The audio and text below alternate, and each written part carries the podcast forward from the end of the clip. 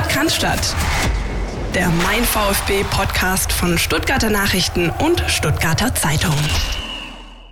2-0 beim VfL Wolfsburg, 0-5 gegen den FC Bayern München.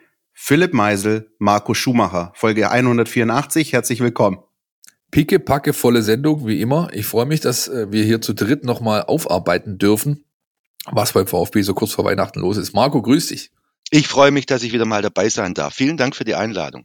Ja, und wir freuen uns auch, dass du dabei bist, weil wir natürlich neben den ganzen sportlichen Themen, äh, die wir zu besprechen haben, also zwei Rückblicke und auch eine Vorausschau auf das letzte Spiel vor Weihnachten beim ersten FC Köln am Sonntag, weil wir natürlich auch sprechen wollen über ähm, die vereinspolitischen Themen, die jetzt wieder aufgeploppt sind, zuletzt in den vergangenen Wochen. Ihr erinnert euch, wir haben vor zwei Wochen mit Carlos Ubina gesprochen, unter anderem auch über das Interview, das Sportdirektor Sven Mislint hat ähm, unsere Redaktion gegeben hat und mittlerweile gibt es weitere Entwicklungen, neue Entwicklungen, auch Spekulationen Spekulation und wir versuchen einfach für euch so ein bisschen den Status quo darzulegen und einfach auch mal zu gucken, wie sich das alles denn möglicherweise entwickeln könnte. Und da ist natürlich Marco Schumacher, ja, ein Gast, der wie gerufen kommt. Philipp, aber ich würde sagen, zuerst schauen wir mal zurück auf die beiden Kicks, ne? Das machen wir sehr gerne. Es kommt ja nicht allzu oft vor in einer Saison, dass wir drei Spiele zu besprechen haben in einer Woche. Weswegen, das kann ich euch schon mal verraten, es in dieser Folge kein NLZ Newsflash geben wird. Den gibt's aber dann dafür am Freitagmorgen als Spezial in der App für unsere Nutzer. Womit legen wir denn los, Christian? Für mich so das erste Thema, was ich ähm, mir irgendwie notiert hatte, noch vor dem Spiel in Dortmund oder sogar eigentlich noch danach hatte keiner den VfB mehr so richtig auf der Rechnung. Manche haben keinen Pfifferling mehr auf ihn gesetzt. Dann legt er zwei ungeschlagene Spiele hin und in Wolfsburg legt er dann das dritte nach. War es für dich überraschend, dass der VfB beim VfL was mitnehmen konnte? Nein, war es nicht. Ähm, was aber nicht nur, das gebe ich ganz ehrlich offen an der Stelle zu, ähm, mit der Verfassung des VfB Stuttgart zu tun hat, sondern auch ganz wesentlich mit der Verfassung des VfL Wolfsburg. Also wir haben auch in der letzten Woche darüber geredet und ähm, klar hat der VfB gegen die Hertha viele Fragen aufgeworfen, aber grundsätzlich hat man ja an der Qualität nicht gezweifelt. Und äh, wir haben ja auch gesagt, ähm, so Spieler wie Mavropanos und Mangala werden nicht zweimal so eine Leistung bringen wie gegen die Hertha. Und das ist passiert. Und dazu eben ein Gegner, der ähm, mehr als angenockt war und immer noch ist, wer auch den letzten Auftritt des VfL Wolfsburg jetzt gegen Köln gesehen hat. Ähm, das war ein Gegner, der am Samstagabend wirklich wie gerufen kam. Und der VfB hat es geschafft, wieder ein bisschen das zu bringen, was er auch in der vergangenen Saison immer wieder geschafft hat, nämlich angenockte Gegner nochmal richtig wegzudrücken und wirklich nochmal einen draufzusetzen und diese Situation des Gegners auszunutzen, die schlechte Stimmung äh, und gleichzeitig sich selbst aber auch wieder ein bisschen zu rehabilitieren für dieses 2-2. Ich ähm, zitiere gerne an der Stelle unseren Taktikexperten Jonas Bischofberger. Ich habe das vergangene Woche extra unerwähnt gelassen und wollte es einfach mal so stehen lassen. Aber er hat in der Taktikanalyse zum VfL Wolfsburg davon gesprochen, dass sie zuletzt ich zitiere, am Rande des Hühnerhaufens agiert haben. Und ich glaube, das konnte man auch am Samstagabend sehen. Also wie gesagt, Lob an den VfB, sehr solide Leistung, aber es war natürlich auch ein Gegner, der wirklich, wirklich auf dem Silbertablett äh, dir die Punkte schon hingelegt hat. Naja, bei dem Gockel, der da an der Seitenlinie rumtanzt, ne? was willst du auch noch großartig dazu sagen? Ich bin ja kein großer Freund des Herrn Kofeld, weiß glaube ich jeder. Ähm, hab mich sehr gefreut, hab mich auch gefreut, dass meine Ansage in der letzten Woche im Podcast so ein bisschen zum Tragen kam. Ich bin nämlich zum Wettbüro gegangen. Ich habe entgegen meiner sonstigen Gepflogenheiten mal einen Fünfer gesetzt. Normalerweise setze ich immer nur 25 Cent pro Spiel und habe ordentlich Geld eingestrichen damit. Marco, hättest auf, du gedacht? Auf, auf Ergebnis oder auf, auf, äh, auf Tendenz, Tendenz, auf Tendenz. Hast du denn gedacht, dass der VfB da so ein, also ein Clean Sheet auch mit nach Hause bringt? Nee, hätte ich jetzt kein Geld drauf gewettet, äh, das nicht, aber habe mich auch gefreut und weil, also beim VfB ist es ja anders, finde ich, als bei, als bei Wolfsburg jetzt oder auch was man in Gladbach erlebt. Also da hat man nicht den Eindruck, äh, dass Grundsätzliches im Argen liegt, ja, dass irgendwie der Trainer äh, nicht die Mannschaft erreicht, dass die Spieler keinen Bock haben und irgendwie sonst irgendwas. Diesen Eindruck hat man ja beim VfB überhaupt nicht, ja. Und äh, sprich, ähm, ich glaube, sie gehen wirklich in jedem Spiel mit besten Vorsätzen rein und, und, und halten auch zusammen all diese Dinge, die es braucht, äh, um ein Spiel zu gewinnen und auch dann äh, über eine äh, Saison Erfolg erfolgreich zu sein, die sind beim VfB vorhanden. Ja, und jetzt, wie du sagst, haben sie dann dankbaren Gegner gehabt und haben aber auch sehr, sehr äh, konzentriert und konsequent gespielt. Insofern verdienter Sieg und ein Zeichen dafür, ein sehr, sehr äh, ermutigendes Zeichen, fand ich das. Wenn wir auch ehrlich sind und äh, die nackten Zahlen uns anschauen, dann hat der VfB in Wolfsburg sein schon drittes Tor in Unterzahl geschossen in der Saison. Das war ja wirklich so der, der Dosenöffner. Ja, ganz komisches Wort, aber ich verwende es an der Stelle trotzdem mal. Das 1-0 von äh, Dinos Mavropanos, ähm, das fiel in einer Situation, als der VfB zu zehnt war auf dem Platz, weil Roberto Massimo äh, draußen noch behandelt werden musste und später dann auch ausgewechselt werden musste. Ähm, aber in dieser Szene, finde ich, zeigte sich so richtig diese Beharrlichkeit des VfB. Und zwar nicht nur dann von Mavropanos im Abschluss, sondern auch davor von Mamouche, von Kulibali, ähm, die, die immer wieder gebohrt haben, gestochert haben und den Gegner richtig reingedrückt haben.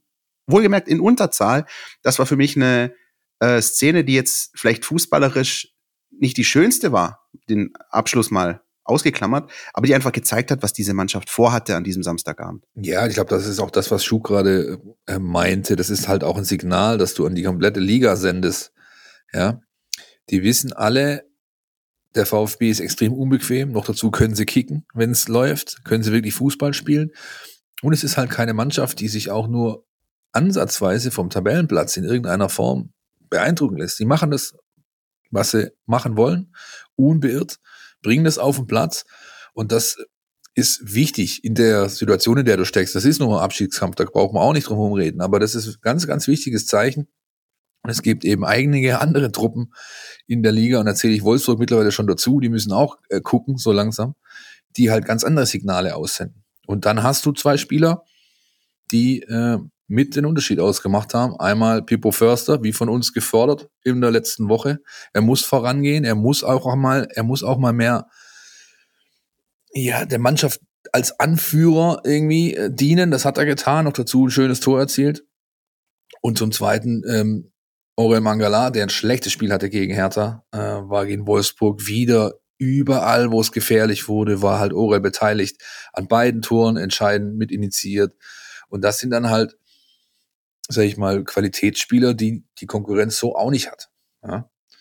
Und dann, das ist vielleicht der, der mannschaftstaktische Gesichtspunkt, der, der auch noch, ähm, oder fast die gesamte Mannschaft angeht, der auch noch einen Ausschlag hat, war einfach so die Struktur, die sie auf dem Platz hatten. Das ist auch das, was du gerade gemeint hast, Christian, mit dem Gegner ständig nerven, da sein, nicht auseinanderbrechen.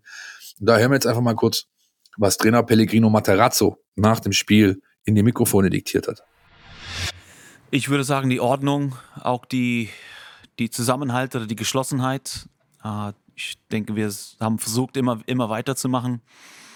Auch nach dem 2-0 haben wir weitergemacht, hat man gemerkt, dass wir äh, ja, die Fehler aus vielleicht das letzte Spiel besser machen wollten. Haben eine Chance gehabt mit einem Elfmeter aufs 3-0. Und ich glaube, das ist zusammen, alles zusammen steht unterm Strich ein, ein verdienter Sieg. Das war der Trainer Neben ihm saß ein konsternierter Florian Kofeld, der zu dem Zeitpunkt noch immer noch so, nicht so genau wusste, was eigentlich da jetzt gerade die 90 Minuten zuvor passiert ist. Tut mir fast schon ein bisschen leid. Nicht der Kollege. Ähm, eine Szene, die ich noch, die ich noch, äh, die mir noch im, in Erinnerung blieb, neben dem Field-Interview von Philipp Förster nach dem Spiel, was stark war, ähm, der Panenka von Marmouche.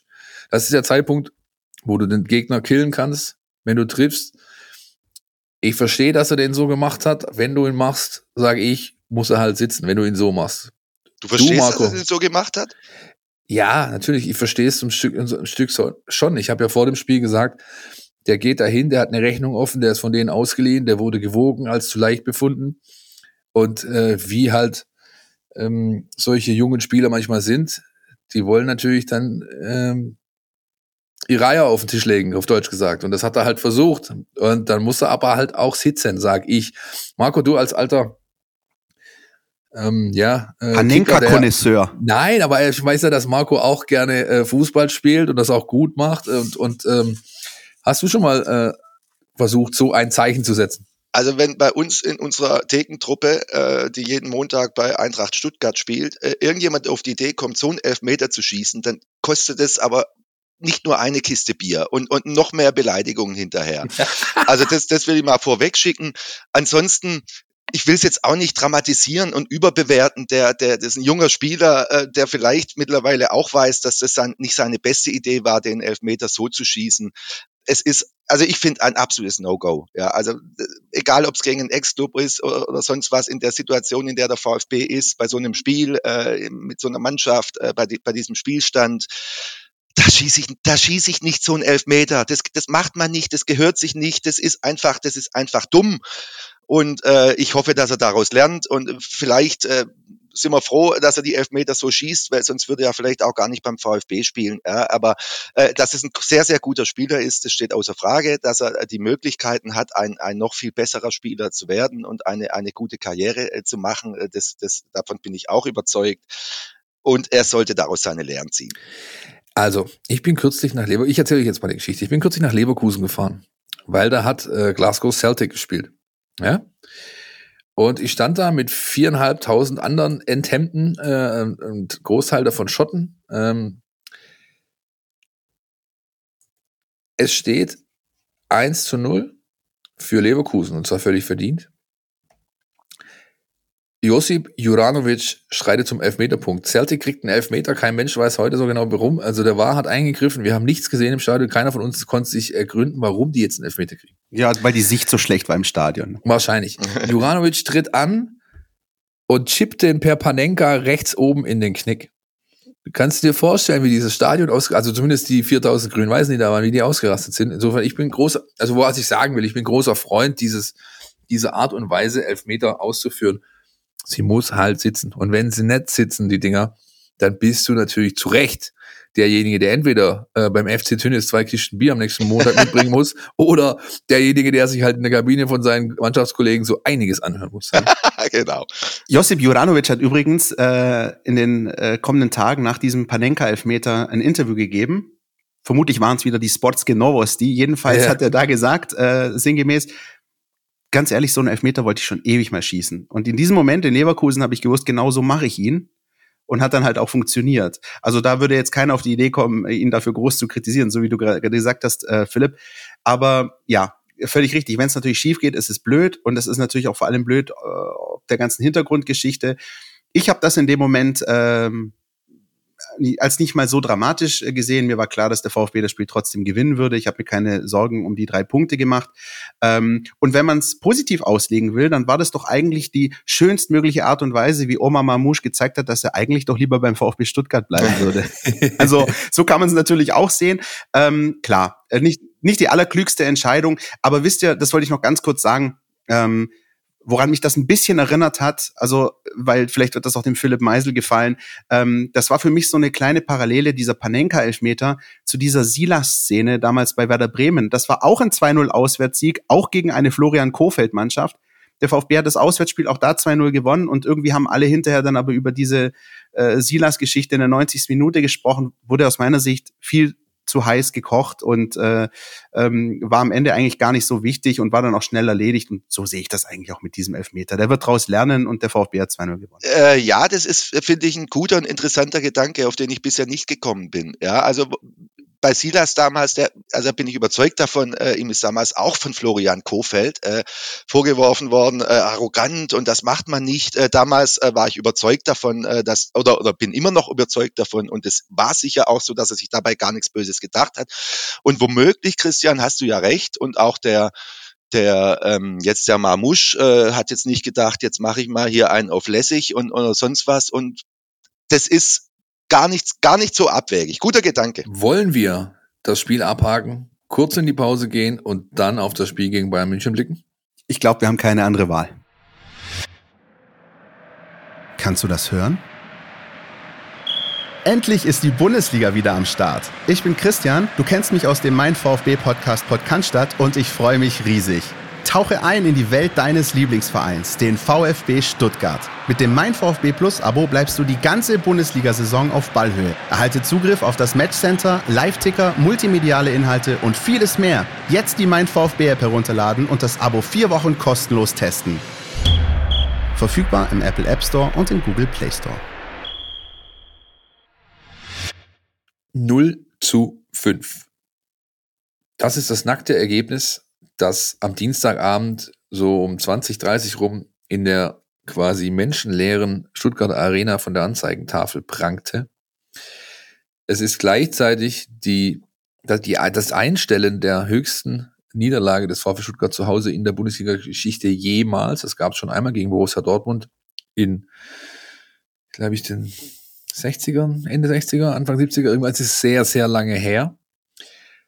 Dennoch ein Spiel aus der Kategorie, zumindest meiner Meinung nach, das Ergebnis spiegelt nicht das wider, was du vorher 90 Minuten auf dem Platz gesehen hast. Oder Christian? Auf keinen Fall. Das ist so. Das Ergebnis ist ähm, echt um einiges zu hoch. Ähm, und auch da wieder, analog zum Wolfsburg-Spiel aus meiner Sicht, muss man halt beide Seiten sehen. Das eine ist die VfB-Seite. Ähm, der VfB, der wirklich in meinen Augen forsch agiert hat, mutig gespielt hat, ähm, die Bayern auch in der ersten Hälfte schon immer wieder in ihrer eigenen Spielhälfte unter Druck gesetzt hat ähm, und dann halt unglücklich äh, sich das Tor fängt, mit 0-1 geht's in die Kabine und kommt danach, nach der Pause, richtig forsch raus. Also das war nochmal eine Steigerung zu dem, was du im ersten Durchgang gesehen hast. Ähm, hat vielleicht sogar die Chance, äh, Endo, Förster, vielleicht sogar das 1-1 zu machen, passiert nicht. Ähm, und dann schießt Gnabry das 2-0 und dann fällt alles so ein bisschen auseinander. Hat auch äh, Pellegrino Materazzo gesagt, da haben wir ein bisschen den Faden verloren. Und was man dann eben aus VfB-Sicht kritisieren muss auf der einen Seite und aus Bayern-Sicht auf der anderen Seite ja lobend erwähnen muss, ist, beim VfB ist so ein bisschen das Kartenhaus ein bisschen zusammengefallen und die Bayern sind dann wirklich wie so ein Monstrum. Also ich meine das wirklich mit allem Respekt, aber die sind ja wie so, du, du reichst ihnen den kleinen Finger und die reißen dir den Arm aus. Also dann schießen sie noch eins und noch eins und Lewandowski und, und Gnabry hatte Bock. Und dann passiert halt das, was passiert, was auch, glaube schon vielen anderen Vereinen passiert ist, was auch schon ähm, Champions League-Gegnern passiert ist. Ähm, das ist echt beeindruckend, für mich beängstigend beeindruckend. Wenn du die Bayern einmal in dieser äh, Verfassung hast, ist es schwer, was zu machen. Und auf der anderen Seite, so aus VfB-Sicht, wie gesagt, forsch, aber halt in dieser Phase möchte ich vielleicht euch mal zur Diskussion geben. Ich weiß nicht, wäre es da nicht einfach klug gewesen, bei 0-2, 0-3 spätestens zu sagen, komm, jetzt schieben wir uns den Ball her und schonen unser Torverhältnis oder, oder wie seht ihr das, was da passiert ist? Also ich glaube, ich glaube, du hast zum ersten, also zum einen hast du deutlich gesehen, äh, was die letzten drei Spiele mit dem VfB gemacht haben. Ja, dieses, diese breitere Brust, die definitiv da war, drei ungeschlagene Spiele, Sieg auswärts in Wolfsburg, 17 Punkte. Ähm, und das hast du auf den Platz gebracht in einer sehr ansehnlichen Art und Weise, ähm, finde ich du kannst immer sagen, ja, bei 0,5, ey, hätte man doch ans Torverhältnis gedacht. Ich finde aber, mir ist es lieber, eine Mannschaft versucht, was zu, was zu erreichen und, und geht dann richtig unter.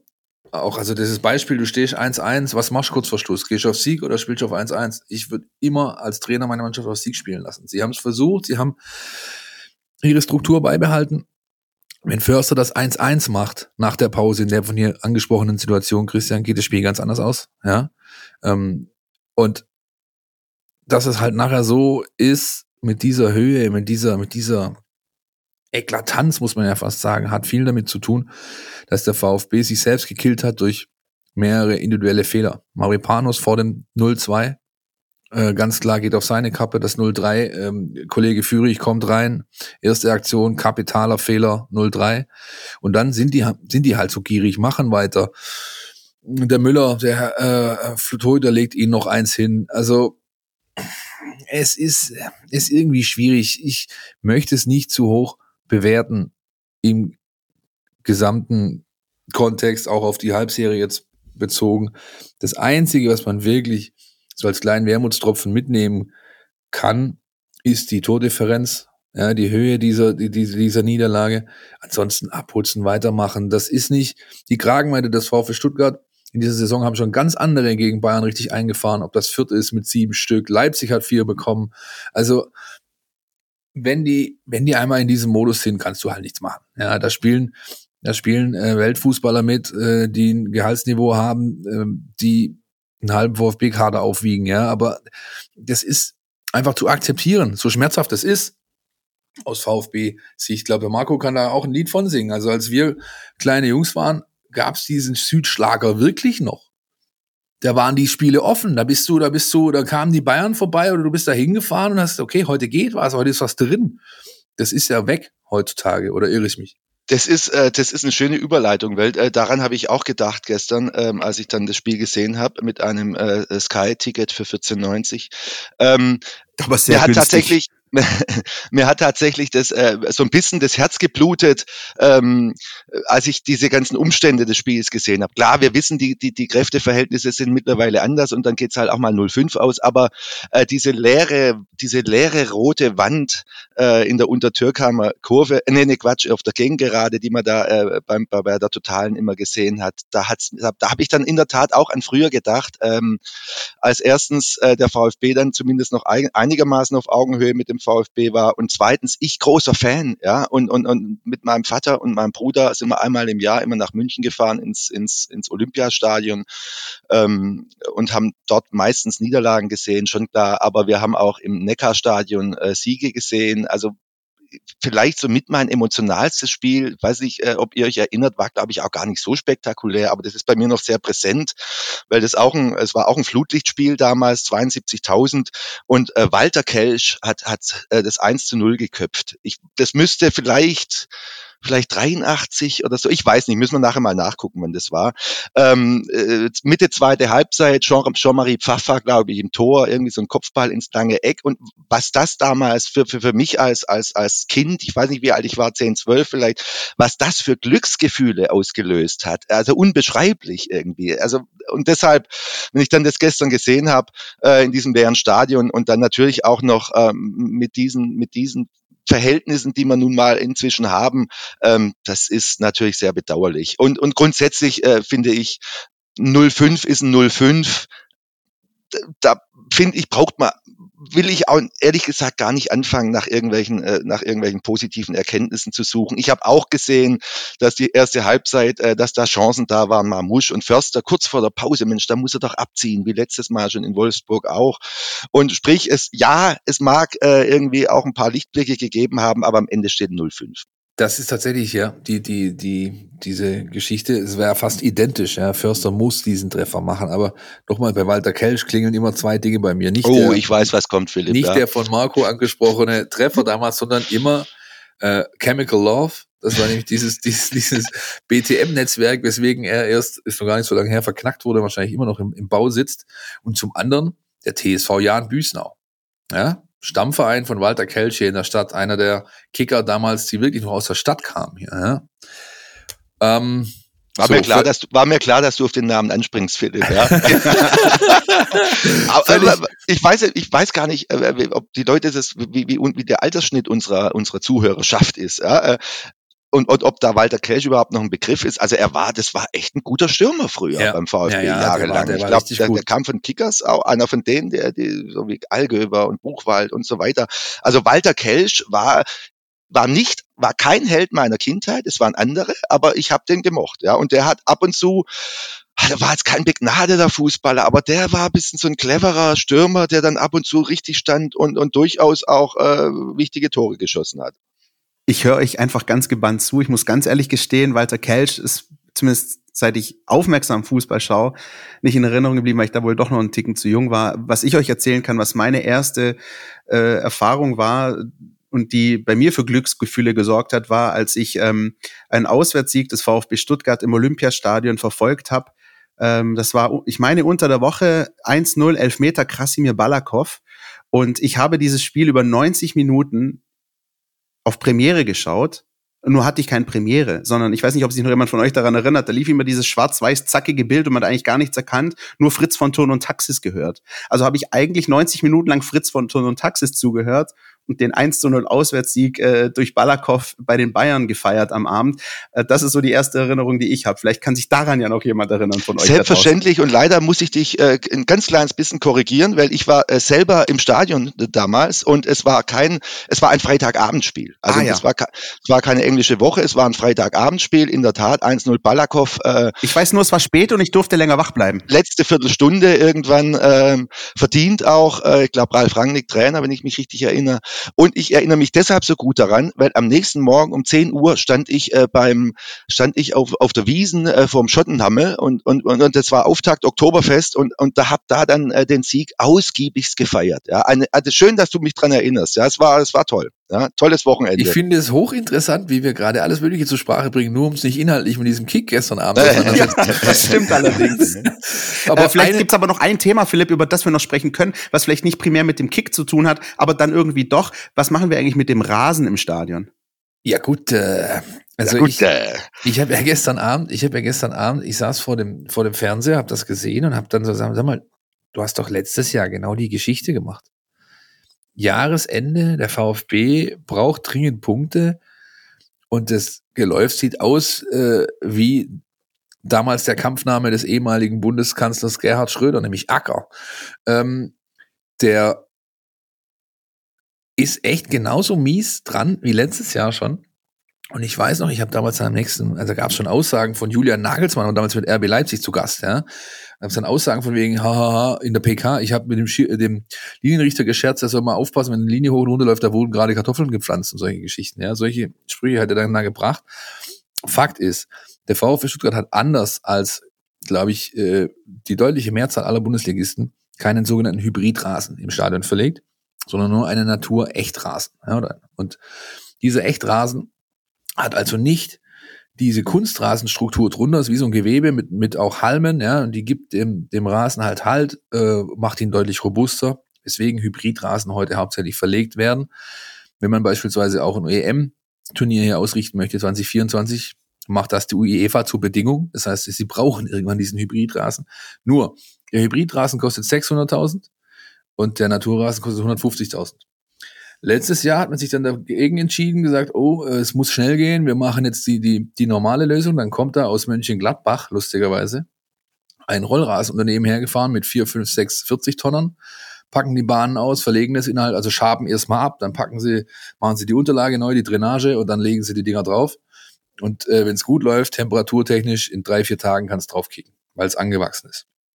So. Was ich mich dazu noch, wenn ich, bist du fertig? Ja, ja nee, nee, nee, mach, mach ruhig. Ich hab, war, hab, war auch gestern sehr, sehr erstaunt und habe hab mir noch überlegt, äh, machen die das jetzt extra wegen so, so, so wie im Pokalspiel. Jetzt äh, äh, lassen wir den, mähen wir mal den Rasen nicht und lassen eine schöne Wiese. Äh, Philipp hat den schönen Tweet abgesetzt, äh, wenn wir schon verlieren, dann, äh, dann machen wir wenigstens den Rasen kaputt oder so, treten wir den Rasen kaputt oder so. Was ich, also ich wohne ja hier in Cannstatt am, am, am in der Nähe vom Kurpark und im vierten Stock und wenn ich da von meinem Balkon dann den Blick äh, rüber Richtung Richtung Neckarpark äh, schweifen lasse, dann sehe ich allabendlich da eine ganz helle, eine, ein, einen ganz hellen Lichtkegel über dem Stadion, äh, der offenbar wie mir gesagt wurde, ähm, dafür zuständig ist, den Rasen irgendwie zu besser zu machen, auf welche Weise auch immer. Ich kenne mich da nicht aus, kostet wahrscheinlich viel Geld und, und, sehr, und sehr viel CO2 und, und, und sonst was, aber dass dann am Ende sowas rauskommt, äh, das hat mich dann auch erstaunt. Das kann ich euch äh, erzählen, das ist mm, ganz einfach erklärt. Ich glaube, da können viele, die auch noch in der Schule in Bio aufgepasst haben, äh, was dazu sagen. Das ist nämlich Photosynthese, das äh, Stichwort.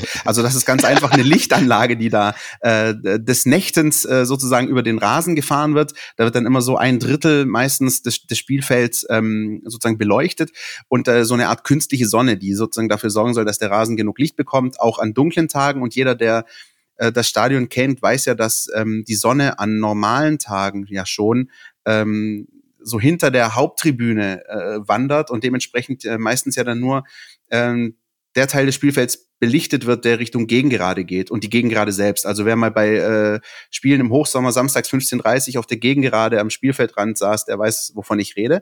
Also, äh, lange Rede, kurzer Sinn, da kommt schon normalerweise an normalen Tagen viel zu wenig Sonne auf diesen Rasen und der kann ja auch nicht rausgefahren werden wie bei Schalke oder so.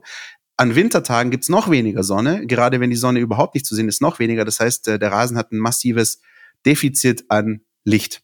Und das versucht man mit diesen Anlagen äh, zu kompensieren, aber augenscheinlich reicht das vorne und hinten nicht, wenn man ehrlich Nein, das reicht nicht aus. Das reicht nicht aus. Es hat auch, es hat tatsächlich diesen baulichen Aspekt. Ja, die Lage ist nämlich vor der Haupttribüne besonders schlimm. Diese Lichtanlagen, die da drüber fahren, die hat man gestern Abend auch erkannt an diesen langgezogenen Streifen, die von Tor zu Tor gingen. Da laufen nämlich die Rollen oder die, die Räder.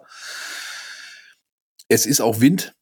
Ja, ähm, der Platz trocknet schlecht und dadurch ähm, kommen immer wieder Myzelstrukturen zum Einsatz oder Pilze auf Deutsch gesagt. Ja? Also letztes Jahr war es wirklich so, dass der, dass der Rasen einfach einen Pilz hatte und deswegen die, die Wurzeln abgefault sind des Rasens. Und wenn dann halt mal einer richtig auf die Tube drückt, dann kommen hinten, fallen so ähm, bei dem Sprint hinten, äh, fallen plötzlich die Rasenstücke äh, hinten raus. Und das scheint dieses Jahr wieder der Fall zu sein.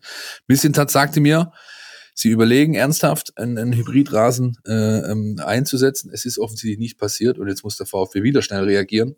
Das heißt, die nächste Tendenz ist wieder einen Rollrasen zu verlegen, anstatt die Hybridlesung anzustreben. Da bin ich mir fast sicher. Aber wir sind dran. Wir haben äh, die Kollegen sind, glaube ich, heute schon fleißig ähm, am Telefonieren gewesen unten, wann es denn äh, neuen Rasen gibt. Das soll wohl noch in diesem Winter passieren. Um das Thema vielleicht dann abzuschließen, das Tolle an unserem Podcast äh, finde ich, dass man immer, dass man jedes Mal auch was dazulernt, ja, und auch über den Fußball hinaus. Äh, also deshalb schön, dass die Foto, dass wir die Photosynthese heute untergebracht haben. Vielleicht schafft es äh, Christian auch noch die männlichen Gesetze oder ähnliches unterzubringen. Also äh, wirklich, äh, ich habe an die Photosynthese schon sehr lange nicht mehr gedacht. Und wie war das? Wie war der das, der Fachbegriff für Myzel. Myzel. Leute, ist ja, das nein, ganz ernsthaft. Also wir sind ja auch an, an der an, an der Bildung. Äh, wir wollen ja, wir, wir haben einen Auftrag, ein, willst du wir sagen. Wir haben einen Auftrag, genau, ja. auch wenn wir ein privates ähm. Unternehmen sind. Verstehen wir uns als, als ein Unternehmen, das auch einen Bildungsauftrag hat. Und ich glaube aber, ich wollte jetzt nicht ausschweifen. Ich wollte nur die Frage stellen, ob das noch der Podcast ist oder schon Lesch's Kosmos, aber das ist was anderes. Ich wollte eines jetzt auch der Vollständigkeit halber noch sagen, weil ich vorher parallel nachgeguckt habe. Äh, das Spiel, von dem ich vorher sprach, das große Walter Kell-Spiel, war am 22. Oktober 1983, sprich in der Meistersaison. Das hätte ich eigentlich wissen müssen. Das, ich dachte, es wäre sogar ein Jahr vorher gewesen. Am 22. Oktober, dem Geburtstag meines Nachbarn und besten Freundes damals, äh, Christopher. Ich vermute, dass ich mit dem im Stadion war damals. Und das natürlich dann sein, sein, sein schönstes Geburtstagsgeschenk war. Ist er heutzutage immer noch dein, äh, dein bester Kumpel? Hast du noch Kontakt? Wir haben noch, wir haben tatsächlich noch Kontakt, äh, aber er lebt seit ganz vielen Jahren in Lübeck. Aber wir haben tatsächlich noch Kontakt. So, Billy ist wieder da. An alle, die jetzt das Hundebellen vernommen haben, das ist gut, denn immer wenn wir mit Marco aufnehmen und er zu Hause sitzt, dann muss Billy natürlich hier einmal reinschauen und das ist gerade passiert. Leute, äh, ich finde, wir haben es noch nie, Philipp, so schön geschafft, äh, uns vor der dezidierten Analyse eines Spiels so zu drücken wie heute. Aber ich hoffe, ihr da draußen seht uns das nach. Es war halt ein 0-5 und Mai, es geht weiter ich habe jetzt auch gar keinen Bock mehr auf den einen taktischen Aspekt noch einzugehen, den ich mir noch aufgeschrieben habe. Ich will jetzt einfach nur noch hören, was Pellegrino Materazzo nach dem Spiel gesagt hat. Zum Spiel. So, so blöd wie das gerade fand, wirklich, dass es vieles Positives gibt, die wir mitnehmen können. Wie gesagt, bis zum, bis zum 0-2 fand ich, dass die Mannschaft äh, taktisch, defensiv wieder diszipliniert agiert hat, eine gute Mischung zwischen ein höheres Pressing und auch ein tieferes Stehen und trotzdem aktiv geblieben sind dem eigenen Ballbesitz. Besonders die erste Halbzeit haben wir gute Balance gefunden zwischen tiefe Bälle und lange Bälle. Und auch im Kurzpassspiel haben wir wieder das Spiel verlagert, auch Anfang der zweiten Halbzeit, Halbzeit über unsere Sechserräume in die Halbräume. Als im letzten Drittel auch den, vielleicht den letzten Pass auch gefehlt, aber trotzdem haben eine Chance auch kreiert. Und äh, wie gesagt, vieles Positives, können für das Spiel am Sonntag. So, das war der Trainer erneut Mund abputzen, weitermachen. Ich glaube, das ist einfach die, das Fazit, das wir ziehen können. Interessant, der Einspieler deswegen noch, finde ich, weil so hört ihr mal, wie sich unser Arbeitsumfeld anhört nach einem Spiel auf der Tribüne oben. Denn wir haben keine Pressekonferenzen mehr im eigentlichen Stil, wo man also in einem Raum sitzt und sein Gegenüber gut versteht, sondern man sitzt eben in der Kälte über Boxen, wird irgendwas eingespielt. Du musst Fragen vorher über WhatsApp stellen äh, vielleicht nochmal ein ganz guter Eindruck zu unseren Arbeitsmodalitäten, die wir gerade so in den Stadien vorfinden. Jetzt aber, apropos Modalitäten, genug gescherzt, genug über Fußball gesprochen. Jetzt geht's mal ans Eingemachte. Die Vereinspolitik des VfB Stuttgart macht wieder Schlagzeilen. Vor zwei Wochen hatten wir einen Fokus in unserer Folge, wo wir mit Carlos Ubina gesprochen haben, unserem Kollegen, rund um das Interview von Sven Missintat und den Auslösern, die, oder den Dingen, die das ausgelöst hat, so rum ist richtig. Jetzt sind 14 Tage vergangen. Wir haben einen neuen Stand. Und deswegen wollen wir drüber sprechen. Marco, wie ist die Lage im Haus mit dem roten Dach in Bad Cannstatt? Ja, jetzt ist ja die Frage, wie weit soll ich ausholen? Ich versuche es jetzt mal ganz kurz zu machen und tatsächlich nur den aktuellen Stand zu schildern und über das, wie es dazu gekommen ist und, und, und so diese ganzen, auch dieses Porzellan, das da vielleicht kaputt gegangen ist, da wird man sicher noch drüber sprechen. Der aktuelle Stand ist aus meiner Sicht der, dass eine Entscheidung kurz bevorsteht. Ja, ich glaube, äh, dass die nach dem Köln-Spiel, äh, dass das vor Weihnachten noch verkündet wird, dass sie da einen Haken dran machen. Äh, wir suchen bekanntlich einen Nachfolger für Thomas Hitzelsberger. Äh, die Frage ist aus meiner Sicht, ähm, und, und Sie haben ja vor kurzem verkündet, äh, dass Sie jetzt zunächst mal den Vorstandsvorsitzenden äh, benennen wollen und, und die äh, Suche nach einem Sportvorstand äh, sozusagen dann erstmal ausgesetzt haben. Aus meiner Sicht ist jetzt dann äh, die Frage, äh, wird es ein tatsächlich ein, ein, ein, ein Vorstandsvorsitzender und der dann vielleicht äh, mit Einfluss nimmt auf die Suche des äh, Sportvorstands oder wird es jemand, äh, der in der Art und Weise, wie es auch Thomas Hitzelsberger getan hat, ähm, sowohl den Vorstandsvorsitz übernehmen kann, als auch äh, die Verantwortung für das Sportressort, was in, aus meiner Sicht den Vorteil äh, bieten würde, den Misslintat wieder so ein bisschen einzufangen. Aber da, da reden wir jetzt sicher drüber. Aber das ist in kurzen Worten jetzt der Stand. Ja, vielleicht, äh, Marco, du hast es ja gerade anklingen lassen. Kannst du uns nochmal mitnehmen? Wir hatten ja vor zwei Wochen äh, Carlos bei uns zu Gast. Ähm, Im Nachgang an das Interview, das Sven Mislintat unsere Redaktion gegeben hat und äh, ja, einen Vorstoß gewagt hat und gesagt hat, was aus seiner Sicht ähm, die richtige, die bessere Lösung wäre und was ihm wohl nicht so gefallen würde. Ähm, die Tendenz, die sich jetzt gerade so ein bisschen aufmacht äh, und, und, und die Möglichkeiten, die sich bieten und die Optionen, die da möglicherweise da sind, was nimmst du aus diesem Interview mit? Und hast du den Eindruck, dass, äh, sagen wir, in diesen vergangenen zwei Wochen Sven Mislintat gehört wurde, Gehör gefunden hat und, und das dann doch irgendwie, ja, seine, seine Konsequenzen hatte, auch wenn sie jetzt noch nicht schwarz auf weiß äh, da sind, aber in dieser, ja, im Doing des VfB Stuttgart.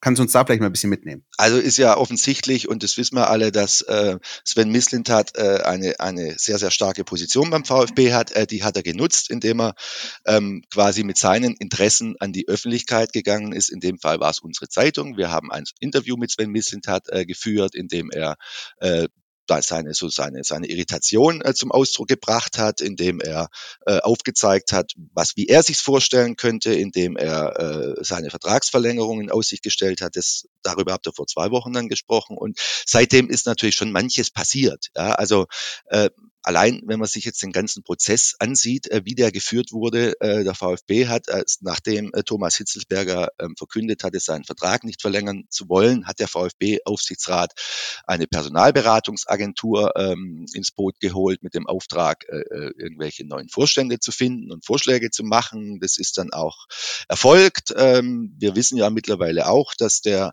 äh, DFB-Mann Joti Schatzia Lexio ähm, dann eine ernsthafte Option war. Manche sagen sogar, es war unmittelbar davor, andere sagen, es stimmt nicht. Also man hört da immer wieder Widersprüchliches. In jedem Fall äh, gab es da schon auch konkrete Pläne äh, vom Aufsichtsrat. Ähm, der Missentat hat sich da nicht so richtig einbezogen gefühlt. Und jetzt wissen wir, äh, jetzt äh, oder fragen uns oder könnten uns fragen, äh, warum haben sie denn diese Personalberatungsagentur eingestellt und, und, und wochenlang suchen lassen, um dann am Ende zu, dem Erkennt zu der Erkenntnis zu kommen, wir suchen jetzt erst, wir machen, besetzen jetzt erstmal nur den Vorstandsvorsitz oder so. Also ich glaube, ähm, um das dann mal zusammenzufassen und, und vielleicht auch ein bisschen runterzuholen, das ganze Thema. Wir haben ja diesen, diesen, diesen riesigen Machtkampf erlebt letztes Jahr oder, oder dieses Jahr, Anfang diesen Jahres und bis in den, bis, bis zur Wiederwahl quasi von Klaus Vogt.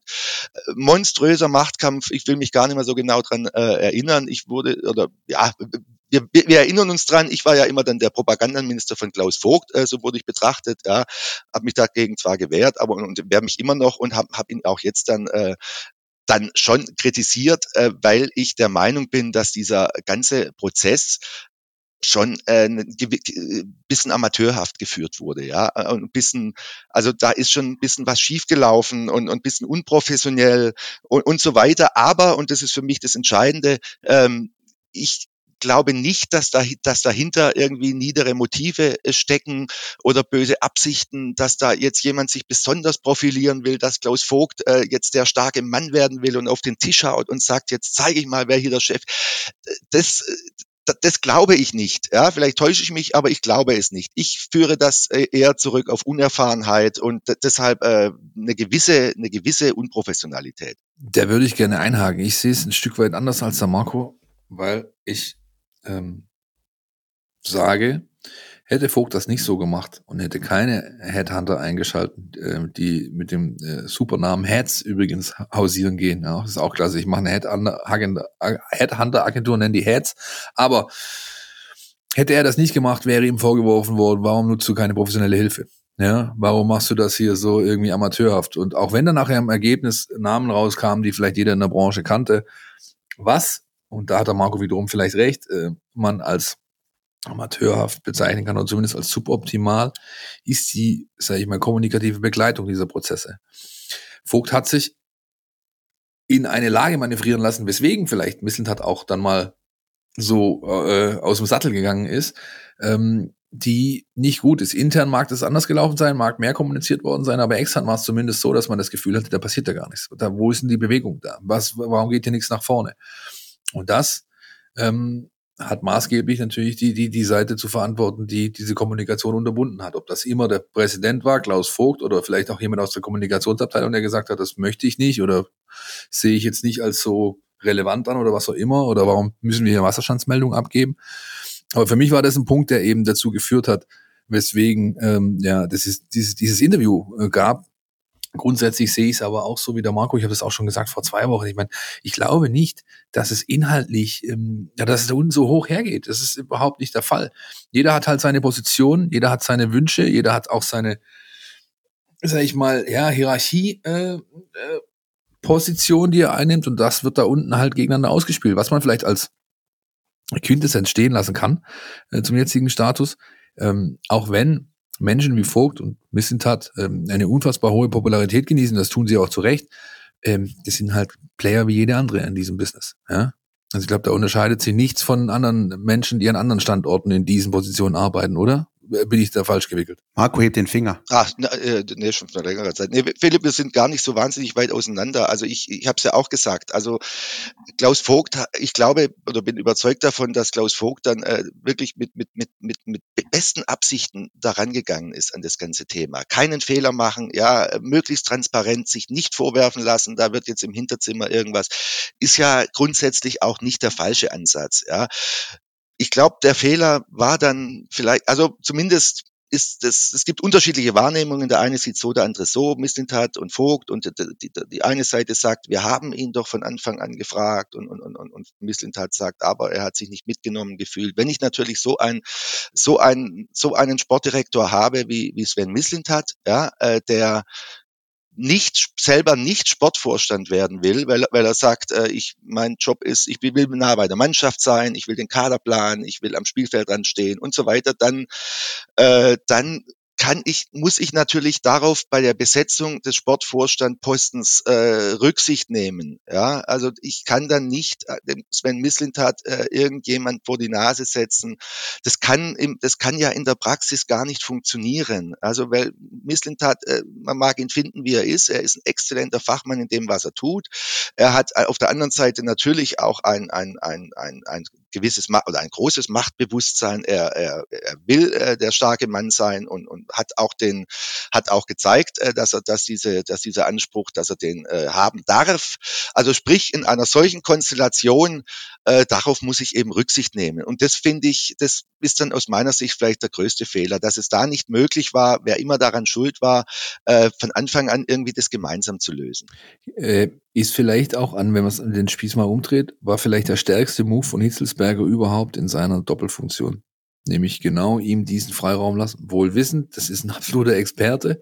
Ich bin zwar formal gesehen sein Vorgesetzter, aber ich muss ihm da nicht permanent reinfunken. Der macht das schon. Ich würde gerne äh, über, über was anderes noch sprechen, was natürlich auch jetzt mit diesem äh, Thema zu tun hat, das jetzt was aber eher ähm, nicht mit dem ganz Operativen zu tun hat und mit dem, was möglicherweise personell am Ende rauskommt.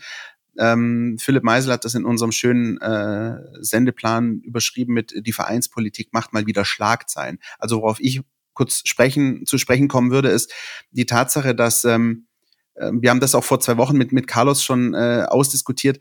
Das M-Wort steht jetzt nicht im Raum. Ja, wir reden hier nicht von einem Machtkampf und von, von, von irgendwelchen Überwerfungen, wie wir sie schon mal hatten und worüber wir auch berichten mussten. Aber es wird halt wieder auch so ein bisschen bundesweit auch über den, über den VfB gesprochen. Und es heißt halt einfach, wenn man sich mit Leuten unterhält, die jetzt nicht jeden Tag verfolgen, was beim VfB los ist, oh, da ist doch schon wieder was, ne? Da grummelt doch schon wieder irgendwas. Also es ist halt für die Außendarstellung nicht so ganz optimal. Und wir haben das, Marco, das würde ich dich gerne fragen an der Stelle. Wir haben ja auch schon darüber gesprochen, wie der VfB nach außen solche Dinge kommuniziert, wie transparent er ist, auch beispielsweise bei der Suche nach Präsidentschaftskandidaten und, und, und. Ist das für dich wieder, was da gerade passiert in den vergangenen Wochen, so ein kleiner Rückschlag äh, in der Außendarstellung? Oder ist das für dich ähm, part of the game bei der ganzen Geschichte? Wie gesagt, ich, ich, ich ich weigere mich irgendwie, das zu hoch zu hängen, das Thema. Das ist jetzt ein großes Thema geworden, vor allem nach, nach außen dann. Und wenn man dann von ganz außen drauf guckt und, und die ganzen, dann denkt man sich, was ist denn da schon wieder los? Und dann ist natürlich äh, logischerweise der, der, der Sven Mislint hat, äh, versteht man nicht, äh, jetzt kriegt es der VfB auch noch hin, äh, Sven Mislint hat äh, zu verprellen. Ähm, ich glaube nicht, dass das, dass das irgendwie von Anfang an das Ziel war und auch jetzt nicht das Ziel ist. Das ist, wie gesagt, alles bisschen blöd gelaufen. Man muss ja schon aber auch sagen, dass Misslind hat äh, seine starke Position natürlich schon auch ausgenutzt hat im eigenen Interesse. Also ich, deshalb, ähm, da haben aus meiner Sicht äh, auf beiden Seiten äh, wurden da Fehler gemacht. Ähm, ohne dass ich da irgendjemand zu nahe treten will. Aber ich, ich scheue mich jetzt oder, will das auch nicht jetzt äh, da den, wieder das, das große Theater ausrufen und, und, und die internen, äh, dass da schon wieder intern, äh, die, die sich gegenseitig die Messer in, ins Rücken, in den Rücken stecken. Ja, es ist ein Problem, äh, dass es, dass es da immer noch, dass da immer noch äh, zum Teil großes Misstrauen gibt, ähm, gerade zwischen Verein, äh, zwischen zwischen Auf, Aufsichtsrat, zwischen AG und so weiter. All diese Themen, wo man wo man irgendwie nach spätestens dann nach der Mitgliederversammlung äh, gedacht hatten, da sind wir schon einen Schritt weiter, mussten wir jetzt äh, lernen, äh, dass wir da dann doch noch nicht so wahnsinnig viel weiter sind und dass es doch noch seine Zeit braucht, bis das dann hoffentlich irgendwann ein bisschen, noch ein bisschen besser zusammenwächst und ein bisschen harmonischer. Das mussten wir lernen und haben jetzt gemerkt, äh, dass da nach wie vor viel, viel Vertrauensarbeit und sonstiges nötig ist. Ich habe aber nicht die Hoffnung aufgegeben, dass das am Ende alles zu einem guten, zu einem guten Ziel führt. Philipp, das wäre nämlich äh, etwas, was ich dich fragen würde. Korrigiere mich, wenn ich daneben liege. Also mein ganz subjektiver Eindruck ist der, dass ähm, in, im Vergleich zu anderen, sag ich mal, Konflikten, die man hier vereinspolitisch beim VfB hatte, wo es ähm, vielen der Protagonisten wirklich um sich selbst ging, ist mein Eindruck, ähm, dass es in dieser Geschichte den Protagonisten um den VfB Stuttgart geht. Ist das richtig oder falsch? Den Eindruck habe ich auch. Ich habe das vor zwei Wochen schon so gesagt. Ich möchte das nochmal unterstreichen. In allen Gesprächen, die ich bisher führen konnte ne, mit äh, den Verantwortlichen oder mit Menschen aus dem Umfeld äh, im Hintergrund, die haben das eindeutig bestätigt. Und auch beispielsweise, wenn ich mir nochmal vor Augen führe, Sven Mislintats Interview mit Sky 90 oder sein Auftritt bei Sky 90 am Sonntag nach dem Spiel in Wolfsburg. Ich meine, ich, ich weigere mich einfach auch nur ansatzweise anzunehmen, dass das Herzblut, das er ausstrahlt, dass das gefaked ist. Das, das glaube ich einfach nicht. Ja, ich meine, vielleicht mag er an der einen oder anderen Stelle übertreiben, wie es jeder von uns auch mal tut. Ja, und ähm, aber aber aber das Grundsätzliche stelle ich nicht in Frage. Ja, da wurden jetzt Claims abgesteckt. Sie sind klar. Wir haben die Situation, dass wir im Endeffekt wissen, wer jetzt für diese Vorstandsvorsitzendenposition in Frage kommt. Und äh, das ist die Ausgangssituation, über die wir jetzt, glaube ich, reden müssen. Denn ähm, am heutigen Mittwoch wurde bekannt offiziell, dass das, was wir berichtet haben schon, nämlich dass Alex Werle seinen Vertrag nicht verlängern wird beim ersten FC Köln, dass das jetzt eintritt. Und er ist nun mal einer der beiden Kandidaten, die beim VfB für den Vorstandsvorsitz, also die Nachfolge von Thomas Hitzelsberger, ganz oben auf der Liste steht. Eine, darf ich eine Ergänzung noch machen zu der Sache, weil ich die auch ganz wichtig finde, was der Philipp gerade gesagt hat, das würde ich auch unterstreichen wollen. Ich nehme auch allen Beteiligten ab, dass sie tatsächlich nur äh, das Beste für den VfB Stuttgart im Sinn haben. Und da gibt's einfach dann unterschiedliche Interessen, was auch nicht so, so, so komplett äh, irgendwie überraschend ist und, und, und was, was dazugehört. Ja? Äh, Sven Mislintat, äh, ich, ich nehme ihm, du hast gesagt, Herzblut VfB und, und, und das ist, das nehme ich ihm voll ab und ich glaube ihm, dass er unbedingt äh, das so machen will, wie er es für richtig hält. Deshalb verstehe ich auch, dass er dann ein Interesse dran hat, äh, in, in Markus Rütt einen seinen engsten Vertrauten da oben hinzusetzen als Sportvorstand. Äh, das, das verstehe ich. Ich verstehe aber auch den Aufsichtsrat, äh, der sagt, ja, Sven, also alles, was recht ist, wir, wir, wir wollen ja und er wünschen dir ja, äh, wollen ja deine Wünsche erfüllen und wollen dich ja nicht verprellen, aber versteh doch bitte auch uns. Ähm, wir sind für den, wir sind verantwortlich für die Aufsicht. Wir wollen einen, einen, wir wollen die Zuständigkeiten ganz klar geregelt haben. Wir wollen wissen, wer unser Ansprechpartner ist. Wir müssen auch äh, langfristig planen. Wer weiß, vielleicht gehst du irgendwann zu Arsenal, äh, zu Dortmund oder sonst wohin.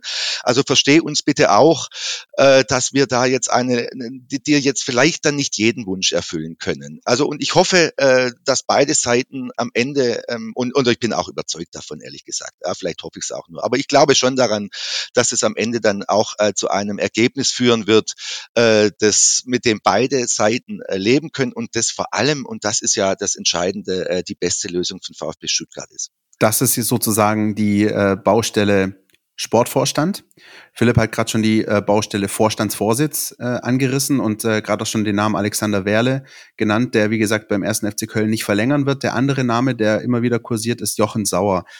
Marco, wie ist dein Stand? Was kannst du uns sagen? Ähm, ist man da schon weiter? Gibt es eine Tendenz? Ähm, wie, wie laufen da die, äh, die Gespräche momentan? Hast du Informationen, die du uns exklusiv mitteilen willst? Äh, ich ich habe ja vorher schon gesagt, dass ich äh, glaube, dass eine Entscheidung unmittelbar bevorsteht. Vermutlich jetzt nicht mehr vor dem Köln-Spiel, aber dann zwischen Köln und, und, und ähm, Weihnachten sozusagen. Also vermutlich äh, zeitnah nach Köln. Ja, das glaube ich, äh, das höre ich.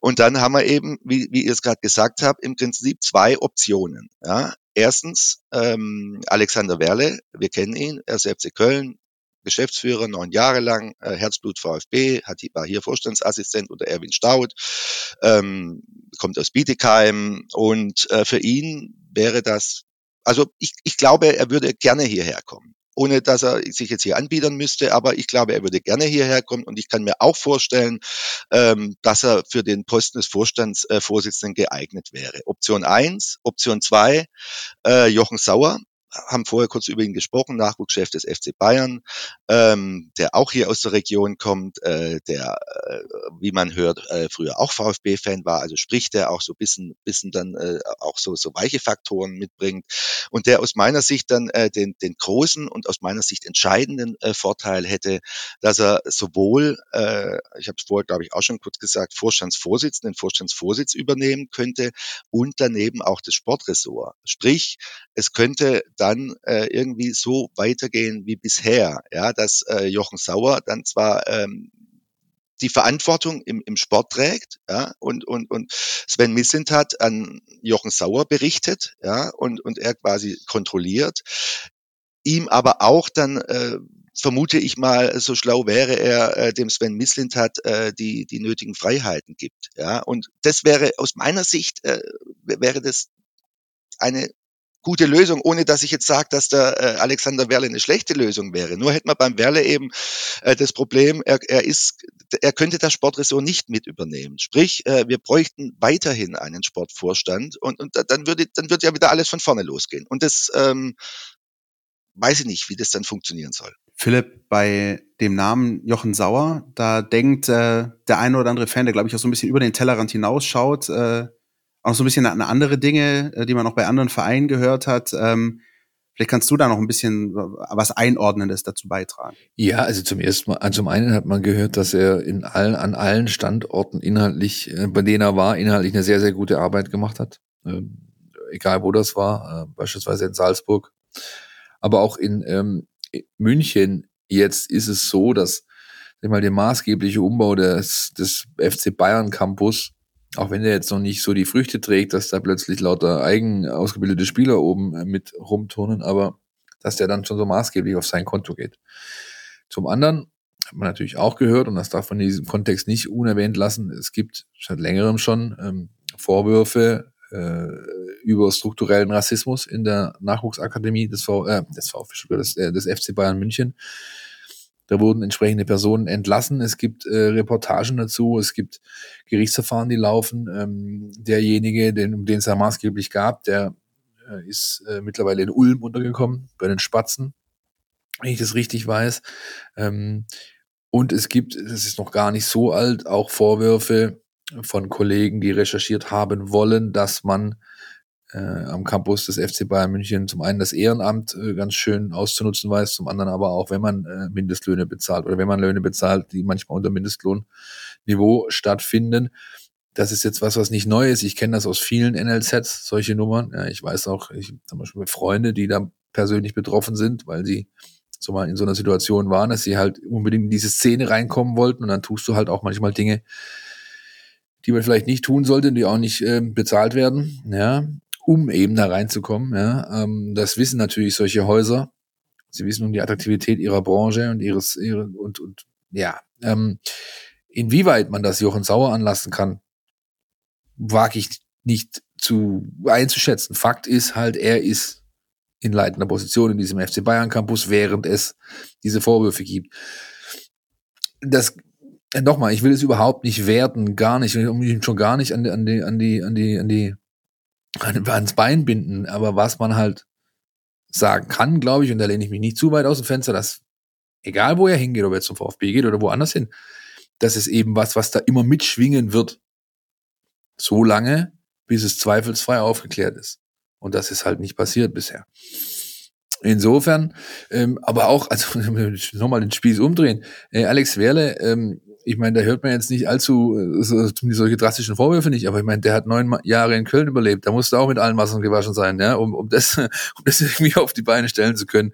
Insofern, jeder hat seine Leichen im Keller irgendwo. Also ich will das jetzt nicht relativieren, aber bei Leuten, die in solchen Positionen in diesem Business arbeiten, wirst du immer was finden, egal wie tief du gräbst und, und oder, oder graben musst. Und das ist halt der Kontext, der bei der Personalie Sauer mitschwingt. Ganz nüchtern erzählt. Philipp, äh, das ist, äh, das ist völlig richtig, was du sagst, und das ist, äh, das ist gut und richtig, finde ich, dass du das, dass du das ansprichst und, und dass das, äh, weil der VfB und wir sind in einer Zeit, in der man, in, in der man keine, keine irgendwie Hinterzimmergeschäfte mehr macht und irgendwelche Sachen unter den Teppich kehrt oder sonst irgendwas. VfB hat sich Transparenz und, und all diese Dinge auf die Fahnen geschrieben.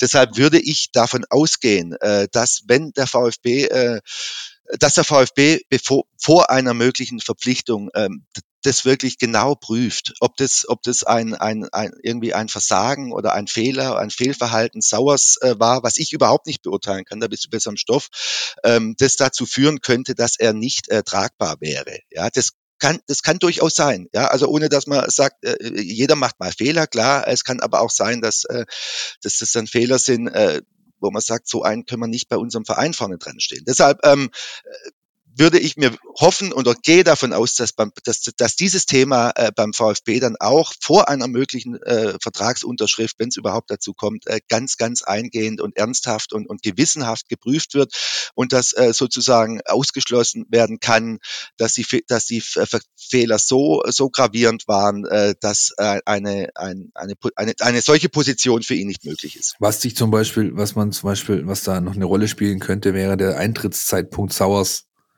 bei, bei Bayern und der Beginn dieser Geschichten. Ja, auch das habe ich jetzt nicht ex, also en Detail nachrecherchiert, aber er ist, glaube ich, seit 2017 beim FC Bayern München. Und ähm, diese Dinge, äh, die da ans Licht getragen wurden, die ähm, scheinen ja schon mindestens so lang, wenn nicht länger zu existieren. Insofern, ja. Genau, da geht es vor allem eben auch um Fragen der, der, der Zurechenbarkeit, auch der juristischen yeah, Zurechenbarkeit. Klar. Und da können wir natürlich nicht viel dazu reden, aber ähm, wir und empfinden das natürlich auch als unseren äh, Anspruch, eben solche Dinge dann auch zu benennen, wenn sie da sind und wenn sie im Raum stehen, damit ähm, das auch für euch einfach als Einordnung wichtig ist. Grundsätzlich sehe ich so wie Marco, ähm, die werden das gecheckt haben, Mann. Und ähm, er wäre nicht hier eingeladen worden und hätte sich präsentieren dürfen, genauso wie der Herr Wehrle übrigens auch, ähm, wenn da nicht der Hintergrund komplett durchleuchtet und dann auch bewertet worden wäre im Vorfeld. Ja, Vielleicht noch abschließend, Marco, um, um diesen Punkt ähm, komplett noch abzurunden. Ähm, ich glaube, wo wir uns alle einig sind hier zu dritt, ist, dass der VfB möglichst schnell, möglichst klare Verhältnisse braucht. Du hast es gerade schon angesprochen. Äh, du gehst davon aus, dass vielleicht schon nach Köln vor Weihnachten was passiert was passiert denn dann in dem Fall mit Thomas Hitzelsberger, der offiziell noch bis Oktober 2022 äh, Vertrag hat, wie man so schön sagt. Vertrag. Vertrag. Äh, aber das ähm, muss ja und sollte auch nicht vermutlich äh, komplett bis zu dieser Zeit laufen, oder? Gibt es da schon so Zeitfenster, die dir irgendwie bekannt sind?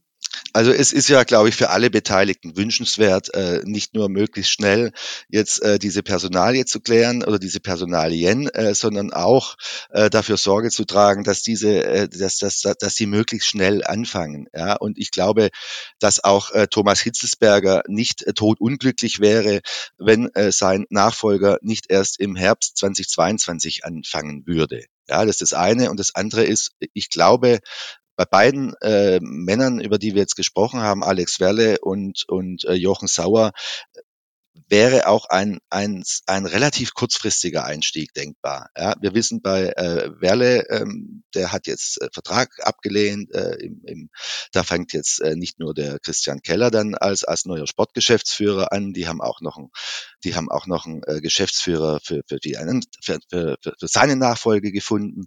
Also sprich, äh, die würden äh, dem Alex Werle dann bestimmt auch nicht die Tür zuschlagen, wenn er sagt, Leute, äh, kann ich vielleicht noch ein bisschen früher gehen, sondern vielleicht wären sie sogar froh drüber, und auch glaube ich, dass ähm, man beim FC Bayern äh, dem Jochen Sauer äh, sicherlich nicht äh, die Chance verwehren würde, wenn er sagt, wenn er sagte, ähm, ich habe hier ein Angebot vom VfB Stuttgart, äh, kann dort in leitender Funktion tätig sein. Äh, denen wäre dran gelegen, äh, dass es nicht erst äh, nach äh, irgendwie im Sommer passiert, sondern schon schneller. Dann wird auch da eine Lösung zu finden sein. Deshalb, ich glaube, äh, dass, oder könnte mir vorstellen, dass dann vielleicht sogar zum ersten ersten vielleicht schon, oder zumindest äh, nicht erst am, am 1. Juli eine, äh, die, der, der, die Ablösung von Hitzelsberger kommt. Dem ist nichts hinzuzufügen äh, von Marco. Und was wir ja wissen, ist, dass am Sonntag nochmal ein Spiel steht. 17.30 das Bundesliga-Jahr wird abgeschlossen von der Partie, glaube ich. Erster FC Köln gegen VfB Stuttgart. Ich glaube, danach gibt es noch ein Abendspiel. Ich glaube nicht. Nein, 17.30 letzte Ansetzung. Und möglicherweise ist ja der Entscheidungswege sind dann besonders kurz, wenn man sich so ein bisschen trifft in den VIP-Räumen. Ähm, die Sportbild ließ heute schon verlauten, äh, ja, da wird's dann fix gemacht am, äh, am, am Sonntagabend und auch nach all dem, was wir wissen, scheint es eine klare Tendenz zu geben, die zeigt in die Domstadt. Wir werden darüber berichten, ihr wisst, wenn ihr auf dem aktuellen Stand bleiben wollt, dann gibt's nur eins, das Mein VfB Plus Abo in der Mein VfB App. Und ich würde sagen, bevor wir noch einmal einen kleinen Bogen Richtung Sportliches hinbekommen in dieser Runde, gehen wir noch mal kurz in die Werbepause. Advent, Advent, der Bohlen brennt und zwar für gute Angebote. Deshalb habe ich für euch etwas richtig Geiles rausgehandelt. Das Samsung Galaxy S21 5G ab nur einem Euro mit mindestens 200 Euro Tauschprämie. Bei Mobilcom Debitel. Hol's dir! Jetzt auf freenetdigital.de. Vielleicht sind am Sonntagabend nach den Wölfen die Geißböcke dran. Wir wissen es nicht, aber wir werden jetzt drüber sprechen. Christian, der Last-Minute-Sieg vom FC gegen Wolfsburg. Was denkst du, was macht der, was macht der mit den, mit den, mit der Ausgangslage auch vor der Partie jetzt des VfB am Sonntag? Ja, rein tabellarisch ist es ja nun so, dass ähm, der VfB Köln nicht mehr einholen kann. Ich glaube, das wäre zumindest bei einem Unentschieden punktuell noch möglich gewesen. Also der VfB mit einem Auswärtssieg punktemäßig mit dem FC noch gleichziehen können. Ähm, auf der anderen Seite kann er vielleicht noch an den Wölfen vorbeiziehen. Ich glaube, nachdem ja ich normalerweise von uns beiden derjenige bin, der gerne vorige Spieltage und so auseinanderdröselt und fragt, ist das gut oder schlecht, bin ich jetzt mal derjenige, der sagt, ich glaube, das ist völlig wurscht, wie der FC in Wolfsburg gespielt hat, zumal ich glaube, das ist auch der Anspruch, den sie an sich selbst hatten. Und vielleicht, vielleicht, um das Ganze positiv zu drehen, ähm, gibt es beim FC jetzt auch so eine kleine Genügsamkeit. So 22 Punkte reicht ja jetzt auch. Ne? Also vielleicht äh, sind sie ja in Bescherlaune. Ich, auch wenn ich äh, glaub, also ganz ehrlich zugebe, das ist vielleicht eher der Wunschvater des Gedanken. Aber so der letzte Spieltag vor Weihnachten, hm, FC, ich glaube tatsächlich, Marco, mh, hm, dass er der VfB derjenige ist, der wirklich auch noch eine Rechnung offen hat und da noch ein bisschen mehr äh, an Motiven hat, würde ich mal sagen. Zum einen Stichwort 0-5 gegen Bayern, was man wieder gut machen will, zum anderen Pokal aus, was man, glaube ich, noch im Hinterkopf hat. Das stimmt, ja, habe ich auch gerade dran gedacht, habe aber andererseits irgendwie gar keine so große Lust mehr, jetzt äh, da nochmal so ganz tiefe Gedanken zu machen, wer hat die bessere Ausgangssituation, wie sieht's aus? Ich habe grundsätzlich äh, große Sympathien für den ersten FC Köln, äh, weil ich irgendwie die Stadt mag, die Mentalität, äh, dieses Chaos und, und, und, und all diese Dinge ist mir, ist, ist, ist mir sehr sympathisch, was dort immer passiert, ist sehr unterhaltsam. Sie scheinen scheinen jetzt äh, einen Trainer gefunden haben zu haben, äh, der mir, der mir auch sehr gut gefällt. Ähm, und deshalb freue ich mich einfach jetzt auf vielleicht dann noch mal ein schönes Spiel, das man dann am Samstag um Sonntag um 17.30 Uhr, glaube ich, erleben. Das letzte Bundesligaspiel vor Weihnachten. Vielleicht wird's ja noch mal irgendwie noch mal so, so, so ein schöner, runder Abschluss, bevor wir uns dann äh, an die an die an die Lebkuchen und Gänsekeulen machen. Ja, also das würde ich mir wünschen. Und vielleicht dann geht's ja dann 3-3 oder so aus. Das wäre ja. Aber der VfB und, und da bin ich überzeugt davon, hat sehr gute Chancen dort was zu holen. Also was wahnsinnig auffällig war, Philipp, direkt nach dem Spiel gegen die Bayern war das wirklich jeder der Protagonisten beim VfB so sofort schon äh, das Visier äh, ausgerichtet hat auf dieses Köln-Spiel. Also äh, alle haben unisono gesagt, jo, war jetzt scheiße, aber wir haben jetzt nochmal die Chance, das alles wieder gut zu machen. Wollen unbedingt nochmal punkten in Köln. Und ich glaube, ähm, nochmal so ein bisschen auf deine 15 vor Weihnachten äh, äh, zu sprechen zu kommen. Der VfB hat jetzt schon 17 und ich glaube, wenn er dann jetzt mit 18 oder im Idealfall sogar 20 äh, Weihnachten feiern kann, dann wäre das schon okay. Egal wie, also ob es jetzt 18 oder 20 wären, du hättest, du hättest die halbe Miete im Sack, weil das ist äh, nach, äh, wenn du die Rückrunde genauso stabil spielst, ist es nach menschlichem Ersten der Klassenerhalt. Ähm, ich finde, du hast äh, auch da wieder mal gesehen, was diese Mannschaft ausmacht, nämlich äh, Zusammenhalt und Mentalität. Und was soll ich da jetzt großartig ähm, irgendwie aus der Reihe fallen und alles in Frage stellen, weil mich äh, ne, ein Champions League-Sieger 5-0 im eigenen Stadion kurz auseinandergebaut hat, aus, aus äh, klar zu benennenden Gründen, ja, wir, über die wir vorher gesprochen haben. Also oder auch nicht gesprochen haben. Ja, aber egal. Das Beste, ja, das Beste, was du tun kannst, ist dich fokussieren, nächste Aufgabe, zack, ran und, und, und Mund abwischen und das Ding an, an, ab, äh, annehmen einfach. Und das, äh, das werden sie machen. Ich glaube, ähm, es kommt, da hat Marco nicht Unrecht, den Mannschaften beiden zu passt, dass so die Ausgangslage so ein bisschen, die will nicht unbeschwert äh, sie nennen, aber sie ist halt nicht so, dass es irgendwie mit dem Rücken zur Wand äh, um alles geht. Insofern, da kommen meistens ganz gute Fußballmannschaften raus, zumal, äh, Fußballspiele raus, zumal zwei Mannschaften sind, die Fußball spielen können und wollen. Ich habe mir das Spiel angeschaut von Köln gegen Wolfsburg. Das war ein Spektakel und es war Fußball par excellence, Powerhouse bis zur letzten Minute. Wir sind hier nicht tot. Wolfsburg dachte, äh, die haben das Spiel zweimal im Sack, hatten sie nicht. Und am Schluss kommt, kommt der, dem sie in Köln ein Podest bauen, nämlich Modest, und macht dann halt in der Nachspielzeit die Glocke rein. Ja. Was ich gesehen habe, äh, das war noch krasser als im Pokalspiel, ähm, gegen den VfB Köln hat eine unglaubliche Vertikalität. Das heißt, wenn die den Ball haben, geht's sofort schnörkel los nach vorne. Es wird, werden immer Schnittstellenbälle gespielt, alles geht in die Tiefe. Und das finde ich eigentlich eher atypisch für eine Mannschaft wie Köln, die halt als, glaube ich, letzte in der Bundesliga mit so klassischen zwei Neuner Schlachtrossen aufläuft. Da vorne spielen Andersen und Modest, sowas, sowas spielt heute eigentlich keiner mehr, so eine Art von Fußball, ja, oder so aufgestellt. Aber er funktioniert und das wird also die Aufgabe sein, der sich der VfB stellen muss und dann, äh, glaube ich, bevor wir nochmal einsteigen äh, und die Sendung dann irgendwann tot machen, killen, wie Matarazzo jetzt sagen würde, hören wir uns erstmal an, was unser Taktikexperte zum Spiel zu sagen hat. Die Mein VfB Taktiktafel. Hier geht's ins Detail. Der erste FC Köln gehört in dieser Saison zu den Mannschaften, die mit den dominantesten und offensivsten Fußball spielen in der Liga.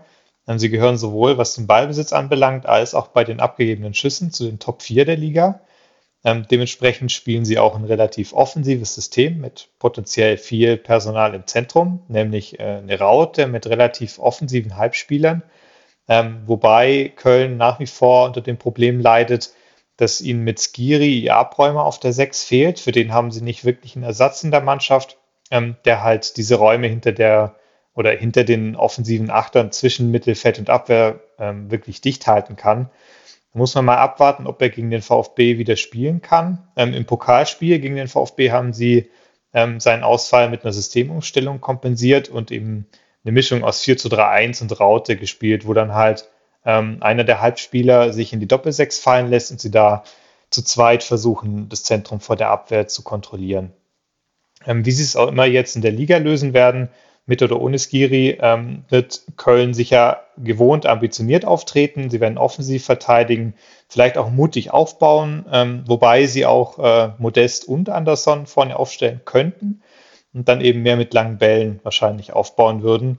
Ähm, da ist Köln also durchaus variabel. Ähm, ein Schwachpunkt wiederum ist ähm, sehr wahrscheinlich äh, die Abwehr bzw. die Restverteidigung ähm, die individuell einfach nicht so überragend aufgestellt ist, ist, dass sie da wirklich alles wegverteidigen könnten, was bei diesem offensiven Verteidigen so ähm, auf sie zukommt.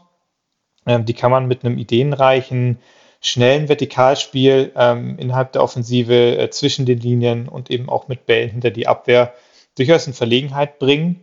Ähm, der VfB könnte auch versuchen, mit langen Bällen das hohe Pressing zu umgehen und dann zwischen den Linien die Abpraller aufsammeln, wobei der VfB eben aktuell nicht so richtig diesen Stürmertyp dafür hat. Ähm, trotzdem sind auf jeden Fall Ansätze da man mal schauen muss, ob die reichen oder ob man ohne Zuschauer im Rücken vielleicht dann auch zu passiv wird gegen Kölns Intensität. Jedenfalls äh, steht zum Abschluss der Hinrunde nochmal ein Spiel in Aussicht, in dem beide Mannschaften Fußball spielen wollen und das an guten Tag auch richtig gut können. Vielen Dank. Ein letztes Mal in diesem Kalenderjahr Jonas Bischofberger, der uns äh, mit der Taktikvorschau auf den nächsten Gegner beglückt und äh, das war alles andere als am Rande des Hühnerhaufens, würde ich an der Stelle sagen. Ähm, was ich interessant finde, also Philipp, du hast es gerade schon angesprochen, Vertikalität. Und wenn wir da nochmal darüber sprechen, dass der VfB einfach aus diesem Pokalspiel noch eine Rechnung offen hat.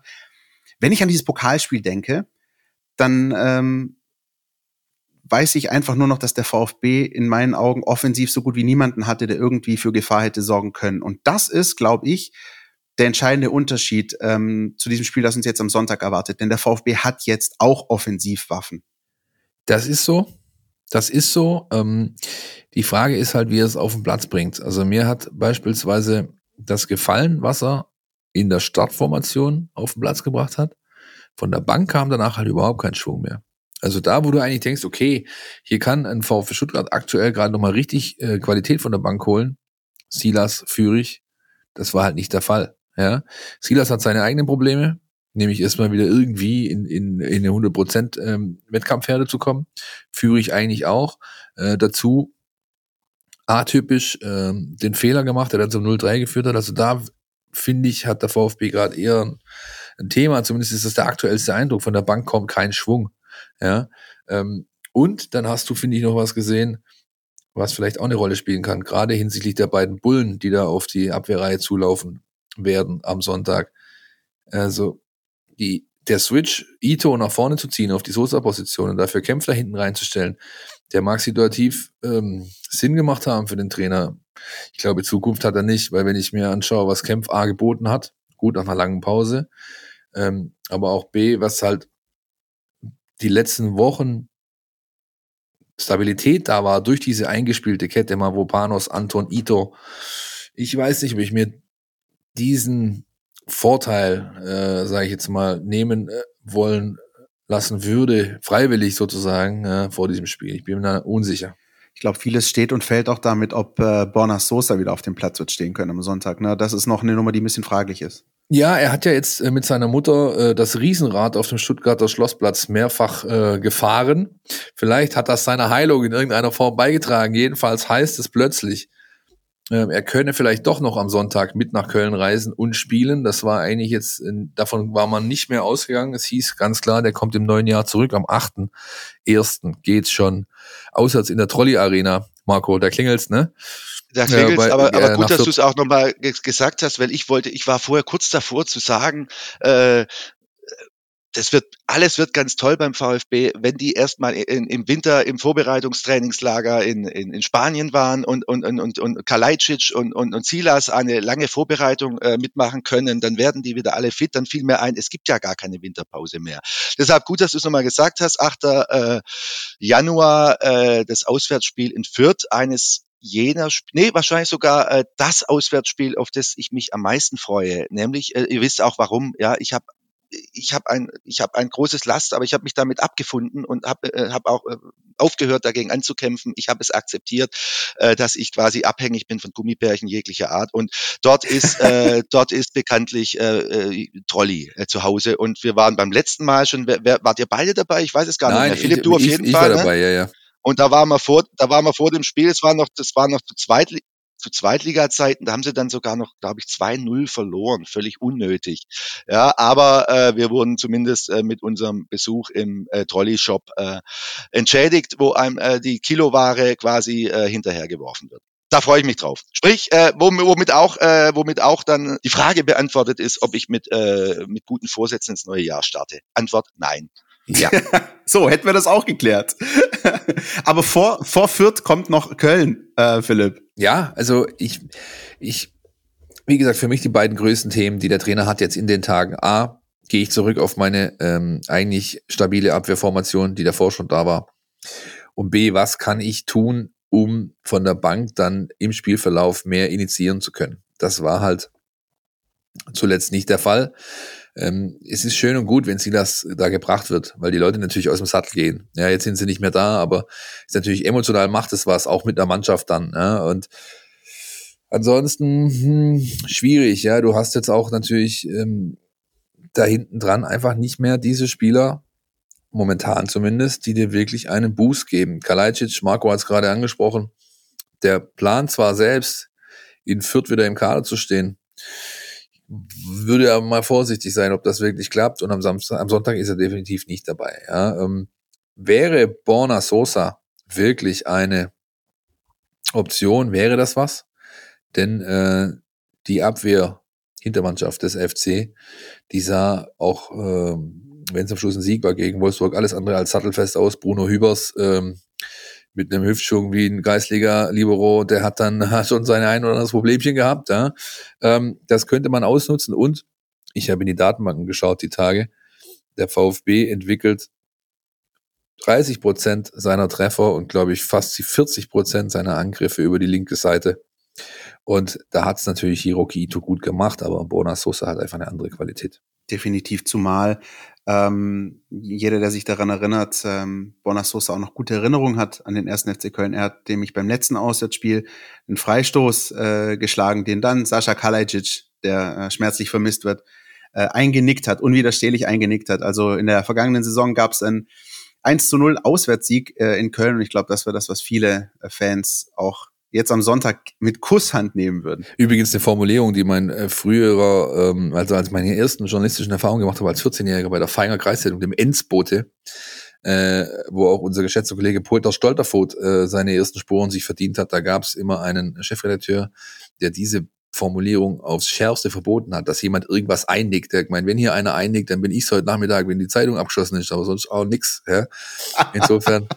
Erlaubt es aber die Formulierung mit Kusshand? Mit Kusshand ist, mit Kusshand, ja. ja. Mit, mit Kusshand würde er, ich. Erinnert mich an Timo Werner. Ja. mit Kusshand würde ich jetzt diese äußerst launische Sendung abschließen wollen, Leute. Es war mir ein inneres Blumenpflücken. Eine letzte Frage ist noch offen, ja. Philipp. Äh, wirst du wieder fünf Euro setzen? Ich werde wieder fünf Euro setzen und willst du wissen, auf was? Selbstverständlich. Auf Unentschieden. Uh. Ja, ja, ja, äh, würde ich fünf Euro setzen, äh, was ich vermutlich nicht tue, weil ich, ich habe, wo, wo machst du das eigentlich? Irgendwie bei, bei, bei machst du Bet das online? ist mein Anbieter. Also da gibt's ja Dutzende. Aber es gibt ja viele andere ja. gute ja, Wettanbieter. Ja, ne? Ich habe mich schon von so vielen locken lassen. Die locken am Anfang, sie, sie verdoppeln dann irgendwie deinen Einsatz und sowas. Da war ich schon bei ganz vielen dabei und sehr schnell war dann aber alles weg und noch viel mehr. Äh, deshalb ähm, verkneife ich mir das äh, wahrscheinlich. Aber würde ich wetten, würde ich auch auf den Unentschieden wetten. Ja. Ich glaube, mehr ist einfach nicht mehr hinzuzufügen heute, oder? Äh, extra Länge, Spezialthemen, wie immer, wenn die Vereinspolitik eine Rolle spielt, dauert es hier ein bisschen länger, aber wir haben es, glaube ich, ganz gut gemacht. Ich hoffe, es war unterhaltsam. Wir hatten jedenfalls jede Menge Spaß, wenn ich hier in unsere kleine illustre Runde gucke.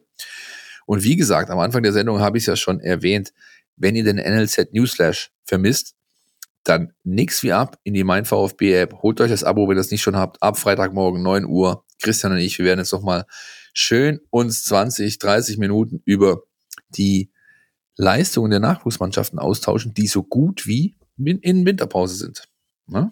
Das machen wir und sagen aber an der Stelle noch ein ganz großes Dankeschön an unseren Marco Schumacher, der wie immer mit all seiner Expertise uns beglückt, jede Vorlage eingenickt hat, die sich ihm geboten hat und äh, den wir mit Kusshand gerne wieder das nächste Mal in einer der nächsten Folgen einladen. Na, ihr, also ihr gebt so wahnsinnig gute Vorlagen und äh, wahrscheinlich äh, also, und nicht mal abgesprochen, muss man auch mal dazu sagen. Ja, nein, äh, ganz im Ernst, äh, das war mir wie immer eine ganz große Freude. Ich danke herzlich für die Einladung, zumindest ich von meiner Stelle, weil nächste Woche macht ihr es allein. Wünsche dann schon mal allen, allen ein schönes Weihnachtsfest und dann freue ich mich darauf, vielleicht im nächsten Jahr wieder irgendwann eingeladen zu werden.